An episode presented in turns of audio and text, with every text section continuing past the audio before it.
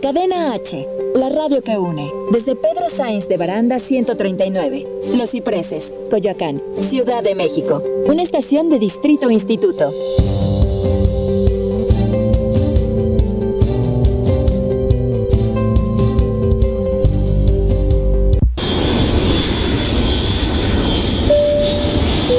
Bienvenidos a Aerolíneas Cadena H. Sus capitanes Shende Yerter y Manuel Corta están listos para platicar hasta por los codos. Abrocha bien tu cinturón. Esto es Cagajo Show.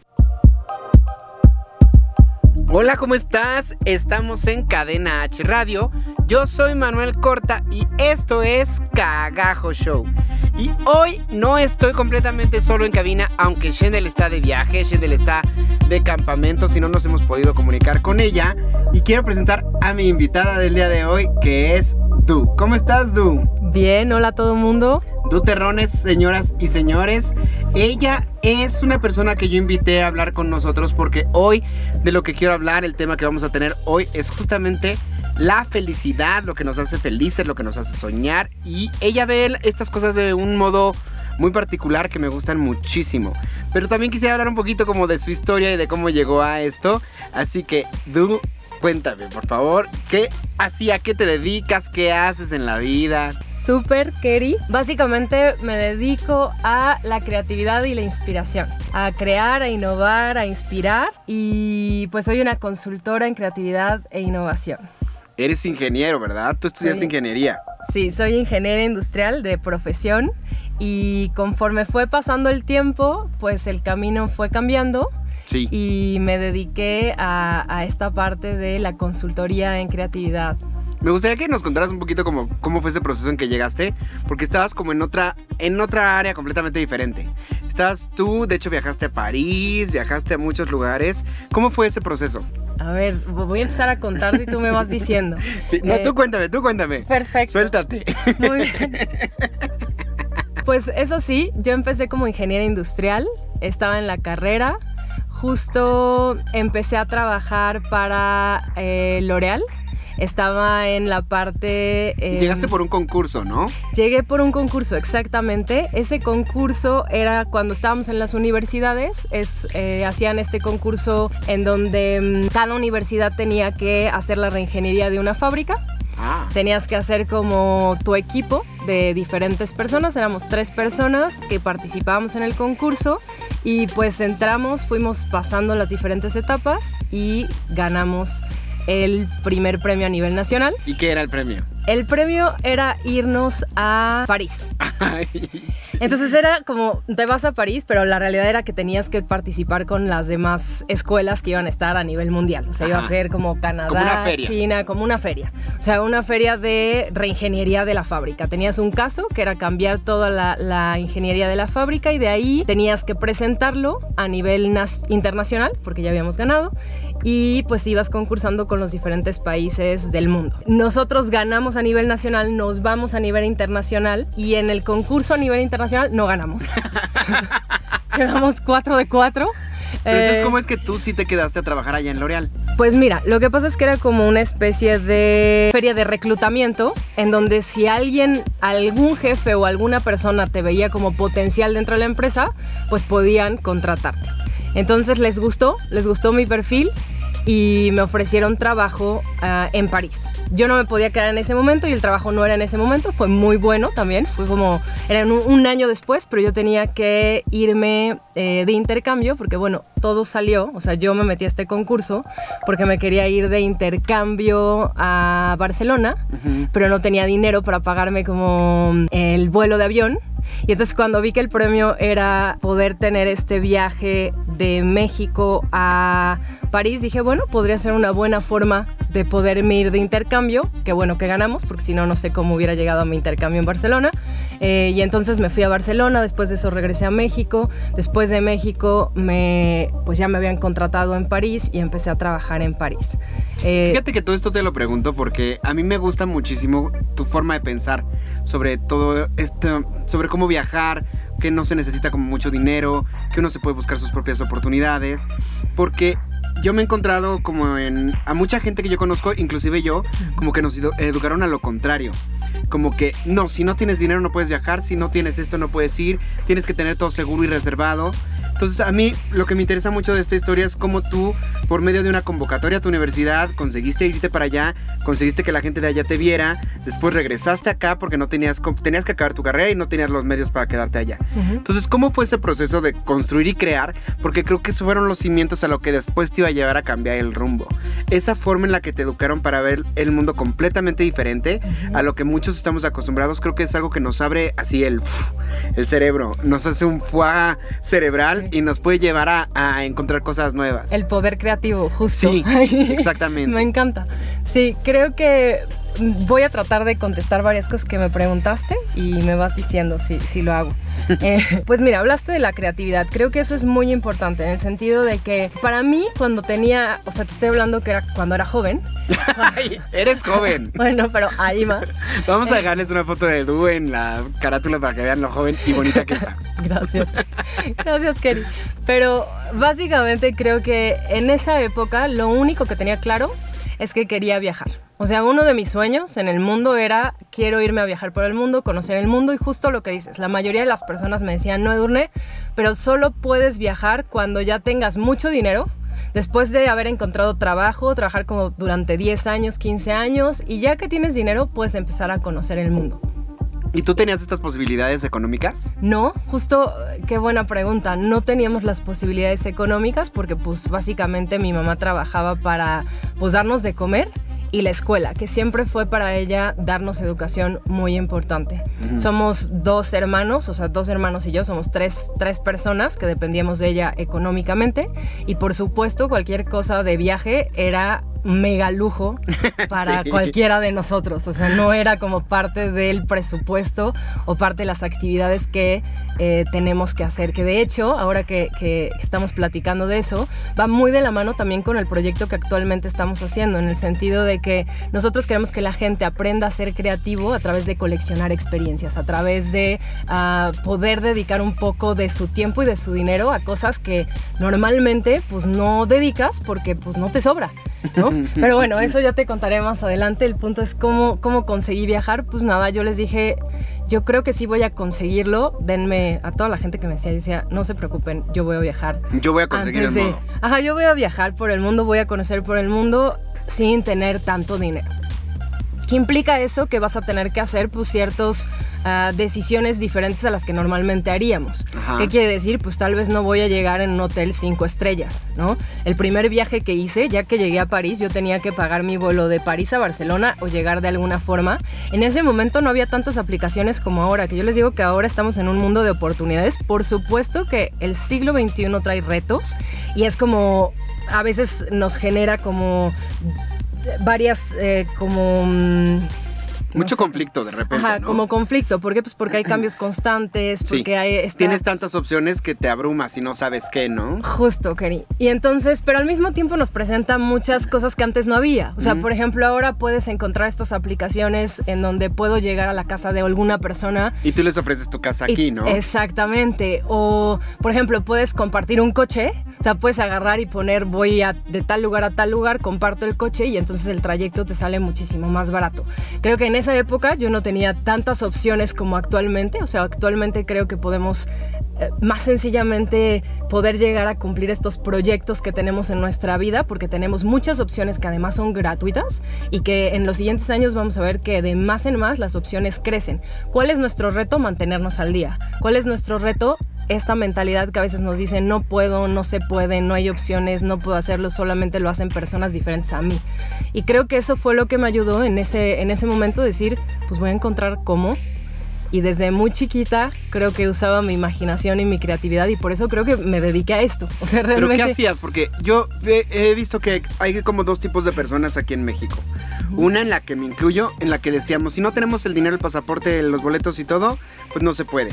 Si queremos este, irnos a estudiar actuación a Nueva York, primero tenemos que hacer la audición, que nos acepten en la escuela, tener la escuela pagada, tener la residencia pagada y entonces nos vamos, ¿no? Claro. Y las otras personas que yo conozco, tengo una prima que es así igualita, bueno, de hecho tres primas que son de la misma mamá, por eso creo que es una cosa como de educación. Ajá. Esas, esas tres primas tampoco tenían mucho dinero y sin embargo una está estudiando en Europa y dos están estudiando en Nueva York.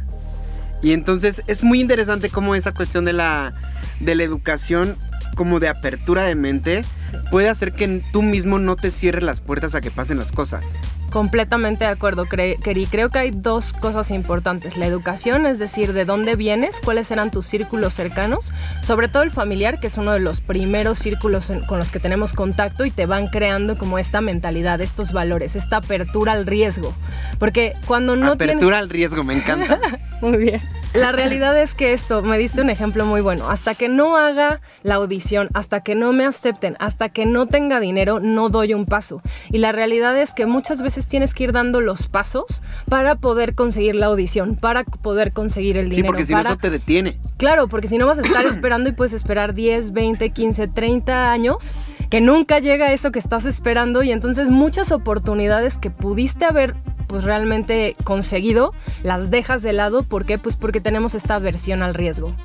Bueno, esto está súper interesante. Todo esto se los platico para que vean cómo si ustedes quieren hacer las cosas se pueden hacer. Vamos a seguir platicando con Du sobre la felicidad y sobre cómo llegó hasta este punto en su carrera y en su vida.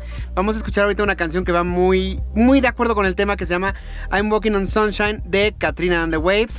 Estamos en Cagajo Show. Esto es Cadena H. Regresamos. Quédate con nosotros, estás escuchando Cagajo Show. Cadena H, la radio que une. Ya estamos de regreso, esto es Cagajo Show. Hola, ya regresamos, estamos en Cagajo Show aquí en Cadena H y estábamos hablando con Du de cómo a ella no le ha impedido nada viajar. Ella a lo mejor no tenía todo el dinero, a lo mejor, bueno, ni siquiera había acabado la escuela, o sea, tenía muchos pendientes aquí en México, pero ella dijo, quiero viajar por el mundo, voy a viajar y se fue hasta París donde consiguió una beca de L'Oreal. Más o menos, ¿no? Por ahí. Sí, sí, ahí va. Ahí ¿Y entonces qué pasó? Pues nada, llegué, como te decía, finalmente conseguí irme. Eh, estuve trabajando allá durante dos años en París. O sea, llegué, llegué para. ¿Tú ya sabías hablar francés y todo? No sabía hablar francés. o sea, vean cómo no la detiene nada. Eso es lo que me gusta mucho de ella. O sea, no sabía hablar el idioma, no tenía el dinero y aún así se fue contratada por una de las mejores empresas de allá. Entonces eso nos dice cómo nosotros mismos nos ponemos las limitantes toda la vida. Sí, creo que toda mi energía la enfoqué siempre en buscar cómo quedarme. Y, creo que el idioma, aprender el idioma fue algo bien importante. Yo siempre les digo, yo creo que si no hubiera aprendido el francés en el tiempo que lo hice de forma autodidacta, no me hubiera quedado. Eh, ya estaba hablando a los tres meses, cuatro meses y a los seis meses ya escribía mal, por supuesto, y siempre tenía que estar como ayudándome de los amiguitos, compañeritos, coleguitas, porque no existía tampoco. Los traductores como, ahora. Exactamente, eso también. O sea, creo que en la época en la que yo me fui no había tantas aplicaciones que te ayudaran, pero tenía mi pequeño diccionario. Era el Pocket, lo llevaba a todos lados. Era así de que si tenía que pedir algo, sacaba el diccionario y lo hablaba. Y todo el tiempo hacía como listas enormes, así de 300 palabras antes de dormirme. Las buscaba y las memorizaba. Entonces, pues sí, creo que eso fue muy bueno. Conseguí hablar el idioma. Gracias a que conseguí hablar el idioma, me ofrecieron quedarme un poco más de tiempo. Y, y nada, la de recursos humanos me dijo, si encuentras a un jefe que se quede contigo, te quedas. Encontré un jefe que se quiso quedar conmigo. Y de ahí fue otro y otro. Y pues me fueron como conociendo. Fui quedándome en París. De ahí me fui a Brasil y después de Brasil regresamos a México. Había un proyecto en México súper interesante porque era abrir una fábrica y creo que es dentro de la carrera de un ingeniero industrial abrir una fábrica. Sí, empezar de cero. lo que quieres. Generalmente las fábricas cierran, no abren, ¿sabes? Es así como se están cerrando más fábricas que abrirse. Entonces fue como un proyecto increíble en el que también participé. Y después de esto, eh, ya después como de seis años de estar viajando por el mundo y aprendiendo idiomas y conociendo culturas. Sí, porque allá aprendiste francés, luego vas a Brasil y aprendes portugués. Aprendo portugués, me encanta, o sea, quería luego llegas a México y aprendes español. Exacto, reaprendo español porque lo sabes bien que todavía se me cruzan los cables. Yo creo que es algo por aprender los idiomas de grande, ¿no? Y no aprenderlo de chiquito, pues todavía hay palabras que me salen en otros idiomas. Eh, pero pues sí, es por, yo creo, por saturación cerebral. Eh, el punto es que regreso acá a México y aquí en México es cuando me ofrecen ser eh, directora de eh, control de gestión y finanzas. Y pues es como un parteaguas en mi carrera, en donde tengo que tomar la decisión de si quedarme en este puesto y seguir avanzando dentro de esta carrera internacional que había construido, que era parte de lo que quería, o um, en mi caso fue cuando empezó esta idea de ¿por qué no haces algo más, algo tuyo? No es una idea que empezó en ese momento, tengo que confesártelo. La realidad es que desde que entré a L'Oreal y desde antes me di cuenta que algo que me gustaba era como este trabajo fuera, como esta parte, lo que ahora se llama emprendedores, que también en nuestra época no existía, no era el boom de lo... tanto esa palabra como emprendedor, pero sí. Exactamente, había los emprendedores, sabíamos que existían, pero no teníamos esta no había palabra. Ni ferias del emprendedor ni claro que no. Como, ahora hay en todo el tiempo. ¿no? Exacto, no, o sea, y esto de que ahí voy a ir a un evento de emprendedores y ah. vamos como al coworking space, eso no existía. eso no existía, entonces pero bueno, te voy a decir con palabras de ahora lo que yo pensé en ese momento, ¿no? Para que lo podamos transferir a la hora. Yo dije, yo quiero tener algo mío. Quiero hacer algo mío. Siento que mi camino no es este. Aunque ya había ganado como un cierto nivel, ya iba, la verdad la carrera la construí en seis años y es muchísimo trabajo para poder pues ir como subiendo dentro, digamos, de la jerarquía de una empresa. Y entonces era una decisión difícil, no la tomé inmediato. Fue pero tú, a ver, tú querías hacer algo más, pero ¿qué era lo que querías hacer? No sabía. O sea, ah, no sabías, querías ayudar a la gente, querías... ¿Cómo llega este concepto como de la felicidad y de la inspiración a tu vida? Y la creatividad, ok. Porque yo me acuerdo que al principio de los primeros problemas a los que te enfrentaste es que nadie sabía de qué le estabas hablando, si era como una fantasía o una realidad. y tú mencionabas mucho cómo el ser ingeniero industrial a ti te ayudó a poder medir la felicidad y a poder medir la creatividad y a poder eh, hacer como ciertos cuestionarios y procesos a la gente para saber qué necesitaba hacer para darle un push a su vida. Sí, perfecto. No fue lineal. Yo siempre les explico que cuando tú estás tratando de crear algo, no es algo lineal y no tienes la idea clara en tu mente. De hecho, es parte del proceso creativo ir avanzando, ir iterando en, tu, en tus pruebas hasta que consigas esta claridad. Para, para explicar esto, te voy a decir cómo empecé yo. Literalmente, yo estaba en mi casa, me tomé un mes de vacaciones, dije, ok, tomé la decisión. Un mes de descansar total. Descansar, viajar, me fui a, viajar, descansé y dije, este mes es para mí.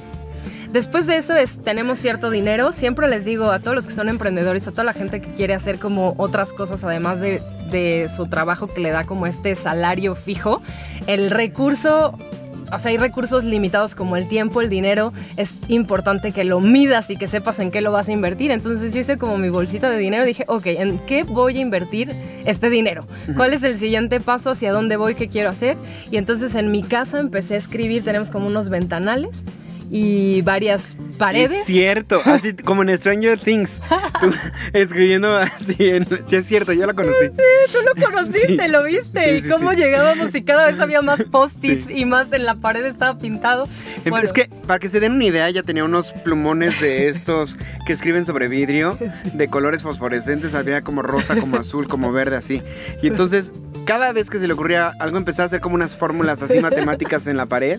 Se hagan de cuenta que entraban a una sala en la que todas las paredes y la, las ventanas que daban al balcón, así estaban escritos todos sus sueños, sus fórmulas, sus cosas. Estaba bien padre, era una locura entrar. Exacto, era una locura las ideas. Imagínate mi esposo y mi mamá así cuando entraban era y tenemos otra pared más pintada. Sí, te vieron como, como en Stranger Things, han de haber dicho esta se volvió loca y se quiere conectar al Upside Down. Literal, literal, era una cosa así. Y pues yo lo que hacía era pues pensar, o sea, era imaginar, ¿no?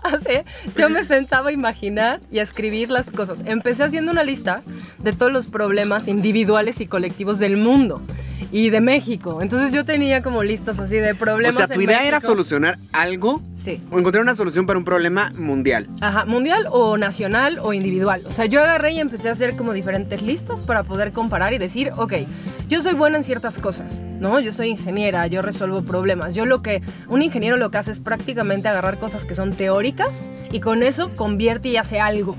Entonces yo dije, bueno, estas son mis habilidades, soy una persona adaptable, multicultural, me encanta como conocer a las personas, entender cómo funcionan las cosas y que dije, ok, con esto que soy yo, ¿cómo puedo yo hacer algo algún, algún problema en el mundo que pueda yo empezar a trabajar en él. Y que sea significativo para mí y para las personas. Eso es, es respondiendo a la pregunta que me hiciste. O sea, siempre para mí, desde muy chiquita, creo que está esta parte de que haya un impacto con la gente, conmigo, como... Dejar algo, ¿no? Dejar algo. O sea, cambiar, o sea, cambiar algo en el, en el corazón de la gente, no sé. En general, ¿sabes? O sea, si era, por ejemplo, si era como para los animalitos, si era como, bueno, vamos a limpiar el océano, vamos a utilizar todo mi conocimiento como persona y como ingeniera a limpiar el océano. Estás dejando algo para las personas, para los animales, para nuestras futuras generaciones que puedan conocer el océano, ¿no? Y que tengamos oxígeno. Pero pues yo no sabía con qué. Lo que sí sabía es que quería ayudar. Desde chiquita ayudo a la gente y a mí me gusta hacer eso y que fuera como esto muy significativo y pues empecé a hacer las listas. ¿Y cómo llegaste a que fuera la creatividad? Pues me di cuenta que todos los problemas tenían un común denominador, que era una persona. Y entonces era una persona que no estaba sintiéndose bien o que no utilizaba todos sus talentos para solucionar estos problemas o para inventar nuevas cosas. Entonces, sí, porque cuando tú inviertes toda tu energía en crear, ya no, ya no inviertes tu energía en destruir. justo. Cuando estás tú preocupado por hacer algo increíble, ya no estás ni criticando, Justo. ni molestando, Sí. ni pensando cosas feas, ¿no? Keri, perfecto, así me estás poniendo la piel chinita, es- lo dijiste perfecto. O sea, me di cuenta que si trabajas con una persona y les, les enseñas a crear, a inspirarse, a, a sentirse felices, seguros, amados y, y- y a innovar en su vida, justo vamos a conseguir que no solamente a nivel individual, sino como sociedad y a nivel mundo, pues podamos crecer y prosperar. Y entonces esto es la felicidad, es la creatividad, es a lo que tú te dedicas. Esto se puede medir, esto se puede, o sea, pues es más tangible de lo que uno cree. Y de esto vamos a hablar regresando de la próxima canción, que esta canción nos la mandó Shendel, dice que es la canción más feliz que ella conoce, que es Don't Stop Me Now de Queen. Shendel, saludos hasta donde estés, te queremos. Pausa para hacer lo que quieras. Regresamos a Cagajo Show. Cadena H, la radio que une. Ya estamos de regreso. Esto es Cagajo Show. Ya estamos de regreso aquí en Cagajo Show en Cadena H Radio. Yo soy Manuel Corta y estoy con mi invitada Du y estamos hablando justamente de la felicidad y la creatividad. Oye Du, antes que nada quiero que nos digas tus redes sociales donde la gente te puede encontrar si tiene dudas, preguntas, quiere preguntarte cualquier cosa, contactarte, contratarte, ¿dónde te encuentran? Perfecto, pueden encontrarme en Instagram y Facebook como Du Terrones. D-U Terrones, como terrones de azúcar. ¿Sí? O si no, también en Instagram y Facebook como Cremoposa, que es el Ay, proyecto. Cremoposa. Ahorita vamos a hablar de Cremoposa.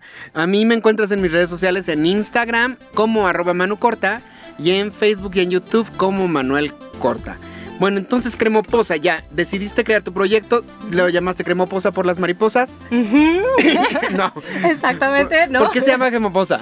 Ok, Cremoposa fue una evolución de esto que me preguntaba si nació tal cual, no. Tuvimos diferentes nombres y de ahí fuimos cambiando, cambiando hasta Cremoposa. ¿Por qué Cremoposa? Porque dentro de nuestras investigaciones nosotros todo lo que hablamos eh, creemos que tiene como que tener esta base científica, esto que decías, tenemos que ser capaces de replicarlo, de reproducirlo, de medirlo. Entonces eh, empezamos a hacer esta investigación y nos dimos cuenta que había cuatro cosas que siempre estaban presentes cuando innovas. Y es ser creativo, ser positivo, ser movimiento y ser saludable. Como que de- decidimos poner estos nombres porque era una forma sencilla de recordar O sea, las son las primeras, las primeras sílabas de cada una de esas palabras. Justo, justo. Creativo, movimiento, positivo, saludable, cremoposa. Ah, así sale Cremoposa. Así Oye, sale. y es muy chistoso, bueno, para la mayoría de la gente que he escuchado, que decirles un ingeniero que se dedica a la creatividad. Porque muchos piensan que los ingenieros no son creativos. Claro. Cosa más equivocada, ¿no? Muy bien, sí, exactamente. Yo lo que les digo es que los ingenieros em, realmente son como... mm, Es, es- como muy claro que son creativos para mí. ¿Por qué? Porque son estas personas que imaginan cosas y las llevan a cabo, las crean. Tenemos gente que, ah, ingenieros que han creado aviones, que han hecho eh, las casas en las que vivimos, que inventan la tecnología que tenemos. Entonces, son carreras que aunque normalmente no nos hacen sentidos como no, no los identificamos como creativos, porque normalmente pensamos que los creativos son los músicos, los artistas. De hecho, muchos ingenieros no se consideran creativos. Claro, y eso también es... y eso es un- como de, no, ¿qué es un estás desperdicio. diciendo? Claro. Exacto, es un desperdicio, porque además el, el, el ingeniero también resuelve problemas, que es otra cosa para la que nos sirve la creatividad, resuelve problemas, anticipa los problemas. Entonces, creo que es importante que más personas empiecen a identificarse con el término, con la terminología, y es parte de, de nuestro objetivo, romper estos mitos, romper estas cosas que hacen que te alejes de la palabra y por lo tanto no sepas cómo utilizarla, o si la utilizas, pues no la utilizas al 100%. Claro. Oye, y entonces yo soy un cliente contigo, ¿no? Y llego. Quiero, quiero escribir una novela. ¿no? Y entonces te encuentro porque... ¿Por qué? Ok, puedes encontrarme por varias razones. Puede ser que estés pasando por un bloqueo creativo, ¿sabes? O sea, todos los creativos saben, y si no eres creativo te voy a explicar, toda la gente que está tratando de llevar a cabo algo que está imaginando, puede ser que a veces se sientan con esto que comúnmente hablamos como bloqueo creativo. Tengo las cosas en la mente, pero no las puedo llevar a cabo, no sé qué hacer, eh, no sé por qué, no se me ocurre ninguna idea original, ¿no? No sé que ya estas ideas también de seguramente todo ya está inventado, todo ya está hecho, todo lo que yo escriba pues no tiene como ningún valor.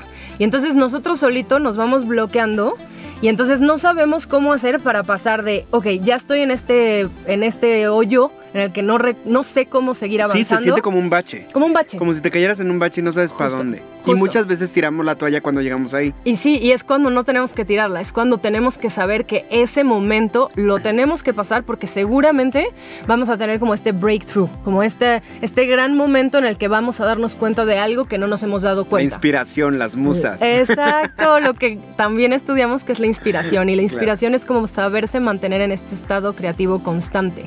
Yo les digo que es como cuando compramos nuestro teléfono. Ajá. Tú compras un teléfono, intuitivamente lo sabemos usar, ¿no? Porque están como muy bien hechos y entonces ya le vas picando y vas descubriendo cómo funcionan las cosas. Pero si después quieres, no sé, utilizar ese teléfono al 100%, hacer mejores fotos, eh, conocer más aplicaciones, saber qué más puedes usar, tienes que leer tutoriales, tienes que leer el instructivo, tienes que empezar a conocer un poco más acerca de ese teléfono. Bueno, lo mismo pasa con nuestra creatividad. Todos somos creativos, nacemos creativos como seres humanos. Algunos la vamos perdiendo en el camino, como tú decías, por educación, por el colegio, por la empresa. Yo les hablo, la cultura del terror es la peor porque nos va quitando la, la- la creatividad. Eh, no, no nos equivocamos, no queremos equivocarnos, entonces nos impedimos el error y entonces tampoco hay una mejora y no hay creatividad. Pero bueno, el punto es que nacemos y la vamos usando o no. Si no la usas, la pierdes. Si la sigues usando, pues entonces se va a volver más fuerte. Pero aún así llega un punto en nuestra vida en que tenemos que entender cómo funciona. Tenemos que empezar a leer estos manuales, estos tutoriales, saber cómo sacarle provecho a esta creatividad. Y eso es lo que nosotros hacemos. Ayudamos a que la gente sepa cómo utilizarla, cómo funciona, cuáles son las etapas, por qué estás en este, en este bloqueo creativo. ¿Es porque tu idea es muy compleja y necesitas de otras habilidades que no tienes? ¿Es porque simplemente tú tienes un autodiálogo que te va llevando hacia que te quedes en estos lugares oscuros y en estos box mentales de los que nunca sales? No sabemos y entonces tenemos que empezar a conocerte, a hacer como este scan creativo de tu persona, de ti, de tu ambiente y poder empezar a darte también información para que tú entiendas cómo funciona la creatividad y sea como el teléfono. Oye, y este tipo de cosas, por ejemplo, es que yo tengo un conflicto con que si tú le dices a la gente, si haces una encuesta y les dices, a ver, ¿tú consideras que eres creativo o no? La mitad de la gente te va a decir que no. Sí, Cuando a lo mejor hacen muchas cosas, o sea, la creatividad se necesita, creo que el 100% de los humanos la necesitan. sí, para todos. Entonces, ¿para quién es tu proyecto? O sea, si tú lo quisieras vender y decirle, para ti es, es para un doctor, o es para un ingeniero, o es para un actor, o es para un pintor, ¿quién, ¿a quién le puedes hablar que le, que le diga tu proyecto que es para ellos, que te puedan buscar? Perfecto. Yo creo que eh, yo me enfocaría en una persona que tiene tres prioridades. Eh, quiere que sus proyectos personales sean diferentes, sean bellos, sean útiles, sean novedosos. ¿Qué quiere decir? Quiero yo como persona poder tal vez encontrar mi valor agregado, qué es lo que le dejo a los demás, qué le imprimo al mundo. A lo mejor ya estás construyendo una relación de pareja y entonces dices, siempre termino con las mismas personas. Necesitas resultados diferentes. Pero, ¿saben? Ese es, es, un- es una forma de ver la creatividad que nunca antes nos la habían dicho. O sea, no nos dicen que podemos usar la creatividad para proyectos personales. Claro. Siempre se habla. Siempre te que- imaginas un cuadro. Sí. O sea, creatividad un cuadro, creatividad pegar papelitos, creatividad Justo. y lo demás, todo Pues, lo demás se hace con creatividad. Todos los demás se hace con creatividad. Entonces Hasta puede ser cómo para solucionar personas. un problema. Claro. Ya sea, este, necesito colgar un cuadro hasta quiero desarrollar mi vida de una manera diferente. Cualquier problema se puede desarrollar con creatividad. Claro, porque la creatividad te sirve para solucionar problemas. Entonces, primero, alguien, ya sea padres de familia, nosotros trabajamos con papás para que puedan educar a sus hijos en la creatividad en este siglo XXI, que utilicen su propia creatividad para no quitarle la creatividad a sus hijos y para desarrollar otras habilidades que también se necesitan dentro del proceso creativo. Entonces, la primera es proyectos creativos, perdón, proyectos personales. Ajá. Si tienes algún proyecto personal que te gustaría que fuera diferente, original, te gustaría resolver las cosas de forma O que diferente. no sabes cómo llevarlo a cabo, ¿no? Exactamente, que no sabes llevarlo a cabo, acércate a nosotros. En la parte profesional, cualquier persona, hasta un contador, yo les digo, puede usar su creatividad, ¿no? Porque muchas veces dicen, pues el contador, ¿para qué necesita la creatividad? No Ah. le va a servir de nada al contador. Yo les digo, no, claro que sí. El contador va a tener ciertos, va a tener, va a tener problemas, va a tener que interactuar con las personas. Tal vez no puede hacer maravillas en su, en su trabajo de números porque tiene que cuadrar, pero de todas formas sigue Pero su siendo... vida no solo son los números. No, y su O sea, trabajo su no vida nada es una más son los- estrella alrededor de también. Exactamente. Entonces, realmente, profesionales, cualquier tipo de profesionales, desde ingenieros, músicos, cualquier persona que quiere imaginar y llevar algo a cabo, y gente que tiene proyectos sociales, es decir, personas que ya pasan de una creatividad individual a una colectiva. Ya no nada más creo cosas para bienestar mío o de mi círculo cercano, sino que ya impacto al mundo. Por ejemplo, un científico que está tratando de descubrir la cura contra el cáncer. Son personas que van a necesitar, son proyectos más complejos que van a necesitar impactar a más personas y también nosotros los ayudamos. Oye, y esto es entonces igual, tú puedes trabajar para una empresa o para un individuo, supongo. Claro. Sí. Y esto es igual que el coaching. Ok, eh, no, es un poco diferente porque nosotros eh, no somos coaches. En realidad nosotros somos profesionales de diferentes perfiles, es decir, eh, tenemos ingenieros, tenemos investigadores, tenemos artistas, tenemos eh, estandoperos. Y entonces lo que hacemos es compartir nuestra experiencia, compartir los atajos que hemos aprendido, se los damos a las personas para que ellos puedan aprender bajo una metodología que es la metodología cremoposa. Y esta metodología es desarrollada con el método científico y con ah, muy encaminada al, al consulting, a la consultoría, a la asesoría y a poder replicar. Es más como un ramo educativo. Bueno, pero para todos los que nos escuchan, no quiero que se asusten cuando dice que es el método científico, no los van a meter a un laboratorio. Yo ya hice la consultoría y es algo muy divertido. De hecho, es como una parte de autodescubrimiento muy interesante. De hecho, hay un, hay un felizómetro que me hizo Du, que pegamos en la pared, en el que tú vas poniendo tus metas en corto, en mediano y en largo plazo.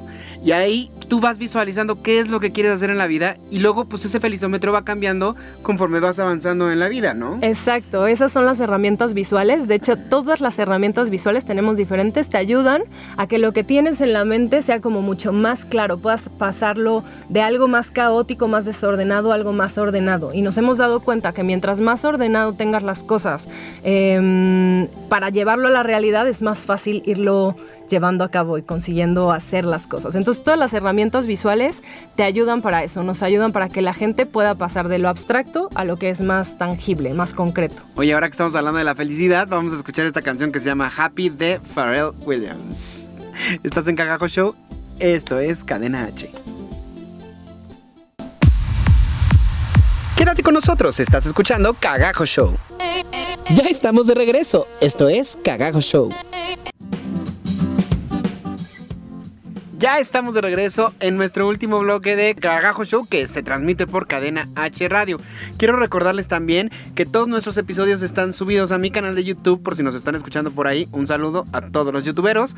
Y también ya tenemos página de Facebook que es este, Cagajo Show. En Facebook y próximamente espero que tengamos también Instagram para subir fotitos con nuestros invitados, subir fotitos en cabina, pero bueno. Entonces, Du, Estamos hablando de la creatividad de Cremoposa y quiero contarles a nuestros amigos que esto te ha llevado a un nuevo proyecto que tienes. Aparte de que haces consultorías y todo eso, tienes planeado viajar por todo el mundo en un velero. ¿Cómo es eso? Ok, ¿No te da terror? No. Estoy muy emocionada, muy contenta, ya quiero que pase. Eh, ¿Cuándo te vas? Nos vamos en noviembre. ¿Ya tienes patrocinadores? Todavía no, así que si alguien nos escucha y quiere ser nuestro patrocinador, sería increíble, están bienvenidos. Y me encantaría, me encantaría que nos pudieran patrocinar, obviamente vamos a estar por el Caribe enseñando e inspirando más personas a acciones creativas. Sí, oye, entonces eh, tú vas a viajar por el mundo, necesitamos patrocinadores. ¿Qué, qué, qué necesitarías de un patrocinador? Que alguien te escuche y que te diga, ah, yo puedo apoyar ese proyecto. Exactamente, o sea, necesitamos que nos den tal vez cosas en especie.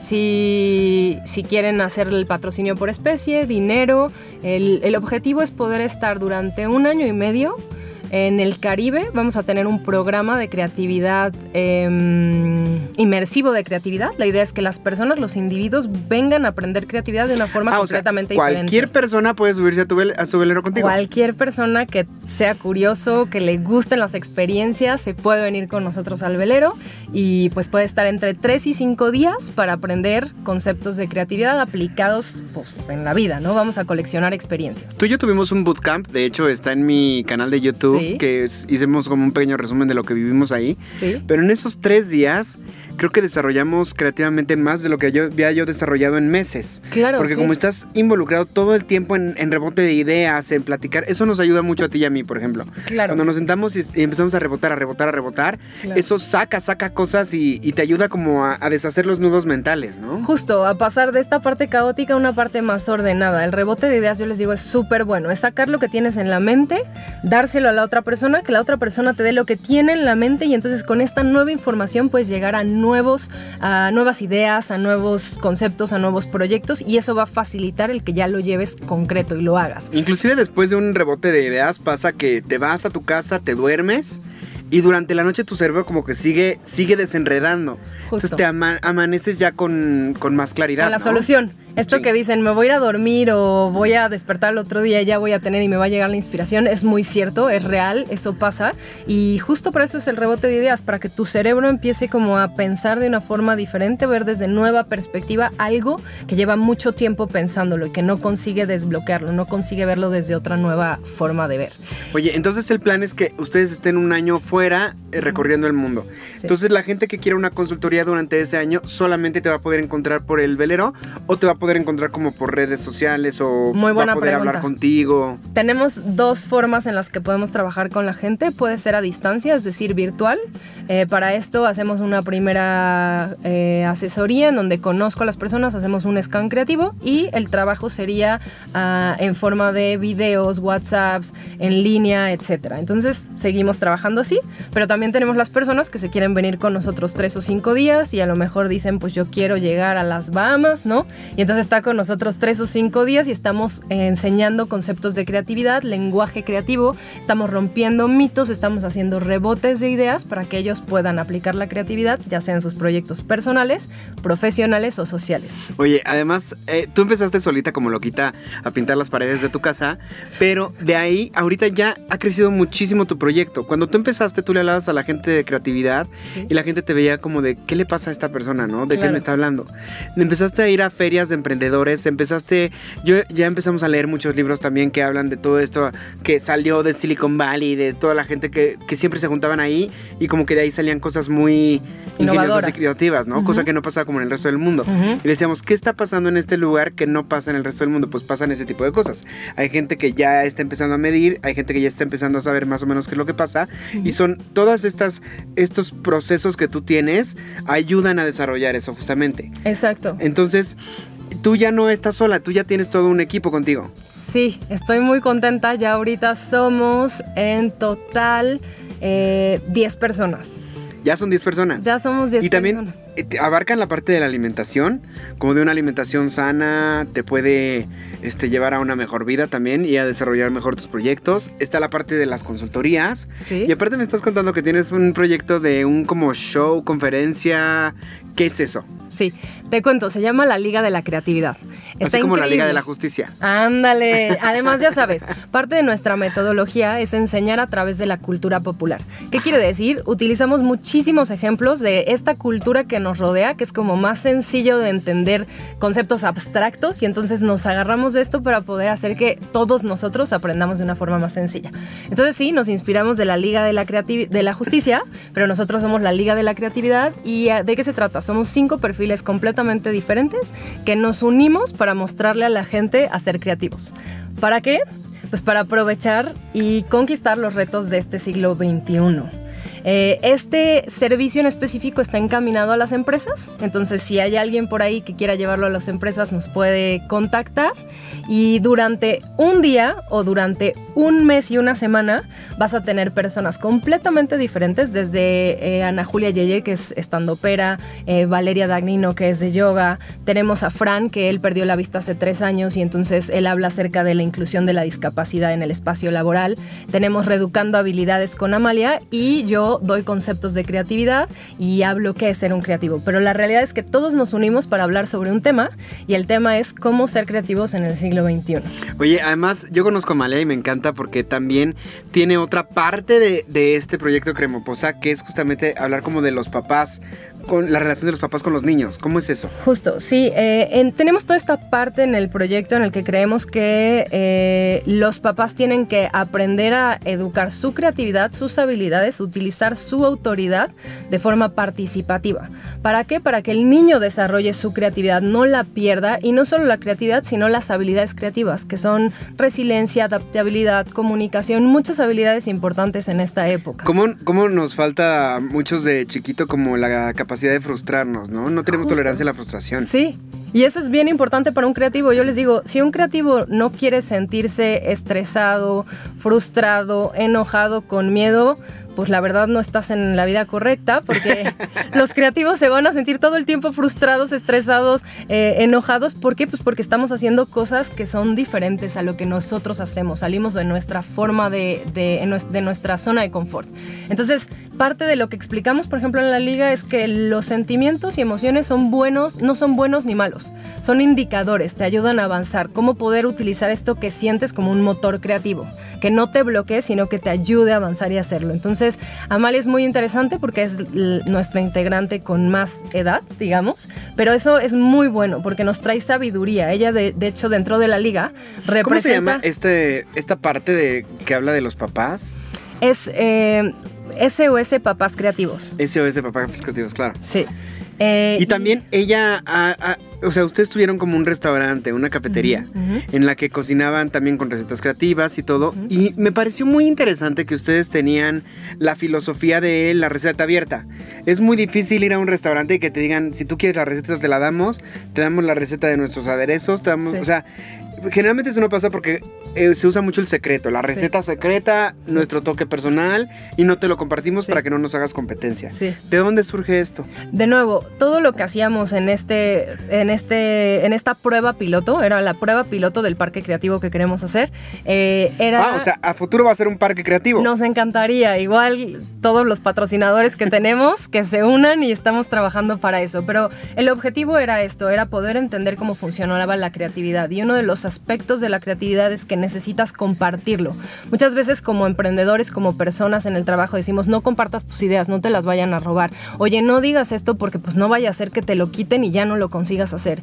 Y la realidad es que parece contraintuitivo, pero necesitamos compartir nuestras ideas, necesitamos abrir, ah, en este caso, las recetas para que puedan irse mejorando, evolucionando y de hecho muchos de los sabores y muchas mejoras que conseguimos fueron gracias a los clientes que nos compartían sus pequeños tips y pues todos íbamos como mejorando y creando un colaborativamente, en este caso la receta. Es que sabes que parece increíble, pero en esta era del internet, justamente la nueva filosofía y la gente que más está destacando es la que va por ese lado. Es la gente que sube tutoriales, es la gente que te dice cómo hacer las cosas en internet. Si tú quieres hacer un canal de YouTube nada más para tu ego, no va a llegar a ningún lado. Claro. Cuando tú haces un canal de YouTube que tiene como propósito ayudar a alguien o compartir tu conocimiento o compartir tus experiencias, dejar un algo en el el de junto, es cuando generalmente los canales se van para arriba. Correcto. Y estamos en la era de compartir, de, de generar esta comunidad. Entonces está muy padre que tu proyecto pues prácticamente es para todo el mundo. Claro. ¿Para quién? No. ¿Quién dirías, para ti no es, no te acerques a mi proyecto? Creo que em, es por el momento no podemos trabajar con personas que no estén dispuestos a, eh, a esta curiosidad a aprender cosas nuevas, a ver las cosas de una nueva perspectiva. La gente que dice yo ya lo hice, ya lo sé, ya lo puedo, no necesito nada nuevo, pues ellos no. Porque realmente nosotros lo que queremos es gente que esté dispuesto a abrirse a posibilidades, a coleccionar experiencias, a estar en contacto con la diversidad. Entonces, si hay algo de esto que no te guste, pues no te unas Mejor a no nosotros, no, porque vas a encontrar pura diversidad, colección de experiencias, eh, nos estamos retando constantemente, o sea, uno mismo y entre el equipo también y, y- y con lo que tienes que hacer para realmente conseguir resultados originales. Oye, ya se nos acabó el tiempo, nos tenemos que ir. Como ustedes escucharon, este, este tema de la creatividad de Cremoposa da para muchísimo más, para muchísimos programas. Si ustedes se pueden acercar a la página Cremoposa o a la misma Duterrones para que conozcan mucho más de todo esto, háganlo porque yo estoy seguro que les va a cambiar la vida. De hecho, nos ayudaría muchísimo si comparten este episodio porque esto puede llegar a alguien que esté buscando esto y que pueda acercarse para desarrollar su creatividad y hacer un cambio positivo. De hecho, yo lo tomé, yo tomé la consultoría y sí siento un antes y un después de que lo hice. Es algo que de verdad ayuda a cambiar vidas y ayuda como a tocarte en un nivel eh, diferente. Muchísimas gracias, Du, por haber venido a Cagajo Show. Gracias por, por estar con nosotros. Fue un Gracias placer. a ustedes por invitarme, un abrazo. Oye, ¿y cuáles son tus redes sociales para la gente que te quiere encontrar? Claro que sí, me pueden encontrar como Duterrones en Facebook e Instagram o como Cremoposa en Facebook e Instagram. Yo soy Manuel Corta, mis redes sociales son arroba Manu Corta en, Instagram, Manuel Corta en, en Facebook y en YouTube. En YouTube estamos subiendo los episodios de este programa, así que si quieren por favor denle su manita arriba, compártanlo y suscríbanse al canal. Muchísimas gracias por quedarse con nosotros y esto fue Cagajo Show. Gracias chicos en cabina, gracias Iván, gracias Claudia. Nos vemos la próxima semanita. Este es un lindo jueves de Cagajo Show en Cadena H. Bye.